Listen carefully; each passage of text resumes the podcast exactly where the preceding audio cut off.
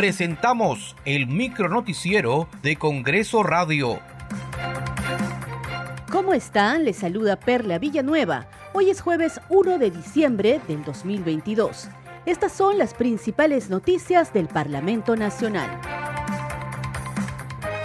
El Pleno del Congreso de la República sesionará hoy desde las 6 de la tarde para tratar la admisión del pedido de vacancia de la Presidencia de la República por permanente incapacidad moral. Escuchemos al presidente del Congreso, José William Zapata. Se consultará la admisión de la moción de orden del día de pedido de vacancia de la Presidencia de la República.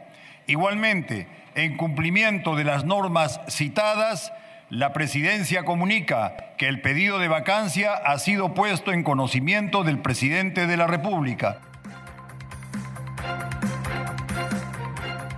Luego de tres días de intenso trabajo parlamentario, el Congreso aprobó la Ley de Presupuesto de Endeudamiento y de Equilibrio Financiero para el año fiscal 2023, a fin de garantizar el buen uso del presupuesto público en favor de todo el país.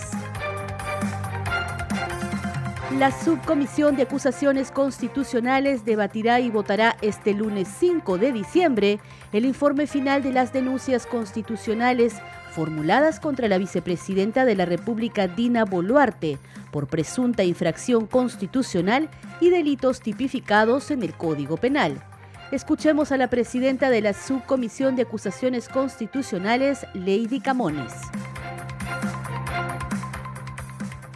Ya hemos dado cuenta de, la este, recepción del informe final del caso de la vicepresidenta Dina Boluarte para que este informe sea expuesto, eh, debatido y votado para el día lunes 5 del presente año. El día lunes hay que precisar que vamos a tener semana de representación, pero igual este, se ha coordinado ya con los congresistas para hacer una sesión virtual. Bueno, los que estén aquí en Lima será presencial y para los que estén fuera a través del Microsoft Teams. Muchas gracias por acompañarnos en esta edición. Nos reencontramos mañana.